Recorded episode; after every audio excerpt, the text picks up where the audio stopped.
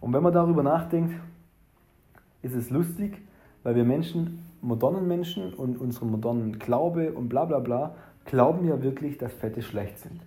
Und trotzdem geht, dreht sich am Ende alles um Fette. Das heißt, der Affe braucht die Darmbakterien, um Fette aufzubauen. Das heißt, der Affe zieht eigentlich die, seine Energie aus Fetten. So, dann legen wir gleich los und gehen hier in das Thema ja ein wenig in, die, in Richtung Darm und Fermentation nochmal ein. Also ich habe ja gesagt, ich möchte jetzt hier vom Getreide tiefer in das Thema Darm vorrücken und möchte hier nochmal jetzt klarstellen, was so die Unterschiede sind eigentlich zwischen Veganern, also ich meine jetzt wirklich Pflanzenfressern und ähm, auch hierzu, wie gesagt, habe ich einen Blog geschrieben, möchte darauf jetzt eingehen und zwar auf, den, auf das Thema Dickdarm und Fermentation. Ähm, Fakt ist erstmal, dass Lebewesen, die sich wirklich pflanzlich oder überwiegend pflanzlich ernähren, brauchen, um diese Pflanzen, Zellulose, also Ballaststoffe, wie wir Menschen sie nennen, um diese zu verdauen, brauchen sie erst einmal Darmbakterien. Ohne die geht es nicht. Ja? Ähm, okay, eine Kuh, eine Schaf, eine Ziege hier ist eine Ausnahme, kommen auch gleich dazu. Mir geht es aber darum jetzt, dass der Affe zum Beispiel, der Affe braucht Bakterien in seinem Dickdarm und deswegen hat er auch einen verdammt langen, großen und einen vollen Dickdarm voller dieser, äh, dieser Bakterien, um eben erst einmal diese, diese Ballaststoffe zu verdauen. Ja, also Gorillas zum Beispiel, die nutzen den hinteren Darm, also den Dickdarm. Die Darmbakterien darin sind jetzt eben in der Lage, diese unverdaubaren Pflanzenstoffe Pflanzenfasern und eben Ballaststoffe, wie wir, wie wir sie nennen, umzubauen und dann eben zu nutzen. Also es ist nicht so, dass der einfach nur auf Pflanzen rumkaut und daraus dann direkt im Dünndarm die Energie zieht, wie wir Menschen, sondern nee, er macht es eigentlich, er füttert seine Darmbakterien. Und der Affe ist da wirklich drauf angewiesen. Ja? Das ist die Magie der Darmbakterien, denn ohne sie hat der Affe eigentlich überhaupt keine Energie. Dass der Affe, der Gorilla, ähm, ohne diese Darmbakterien wäre der eigentlich nichts. Ja. Und nochmal kurz zu diesen Kühen, zu den Ziegen, Schafen und so weiter. Das sind Vorderdarmfermentierer. Also die fermentieren im Vorderdarm. Und Kühe haben dann eben auch passende äh, Bakterien, ähm, schon in der Pankreas zum Beispiel. Das ist ein krasser Unterschied, ob ich jetzt im Vorderdarm fermentiere oder im Hinterdarm, wie wir Menschen oder auch der Affe.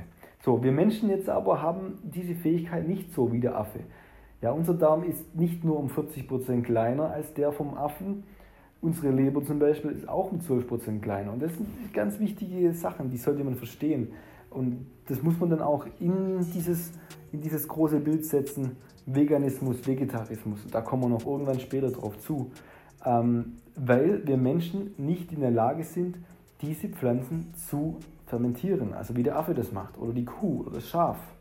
Ja, das ist ein verdammt großer Unterschied. Warum macht der Affe das eigentlich? Der Affe baut aus diesen Pflanzenfasern Fette auf.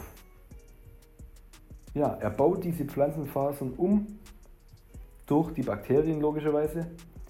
Ähm, auch hier ganz wichtig, ein Video über die Butter gedreht. Da zeige ich dir, ähm, warum denn die Buttersäure, also die Butter oder diese MCT-Fette, also Kokosfett, so gut für deinen Darm und deine Darmbakterien sind. Das ist dasselbe Prinzip hier, nur dass wir Menschen eben gelernt haben, Fette zu nutzen. Wir haben uns weiterentwickelt auf eine gewisse Art und Weise. Der Affe, der, der braucht diese Pflanzen, um Fette aufzubauen. Fette sind sehr, sehr wichtig. Und wenn man darüber nachdenkt, ist es lustig, weil wir Menschen, modernen Menschen und unseren modernen Glaube und bla bla bla glauben ja wirklich, dass Fette schlecht sind. Und trotzdem geht, dreht sich am Ende alles um Fette. Das heißt, der Affe braucht die Darmbakterien, um Fette aufzubauen. Das heißt, der Affe zieht eigentlich die, seine Energie aus Fetten. Ja? Wir Menschen machen dasselbe im Dickdarm. Wir bauen Fette auf, kurzkettige Fettsäuren, durch die Darmbakterien. Und dann nutzen wir sie. Also Fette spielen eine ganz wichtige Rolle, aber ich denke, das habe ich in den Blogs jetzt schon ganz oft klar gemacht.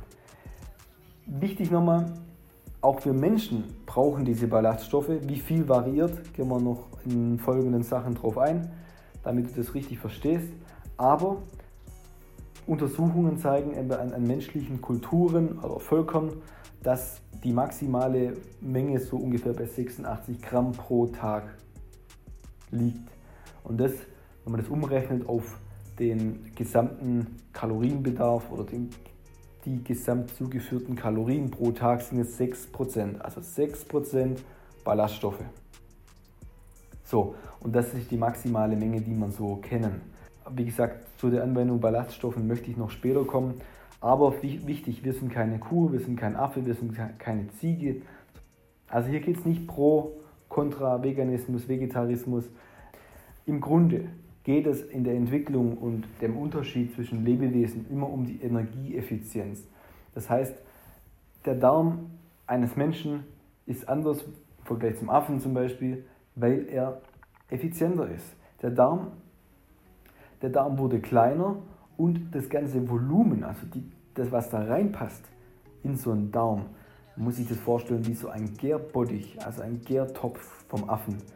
Der ist um 80% kleiner. Das heißt, wir Menschen haben uns ganz klar von diesem Fermentierungsprozess wegentwickelt.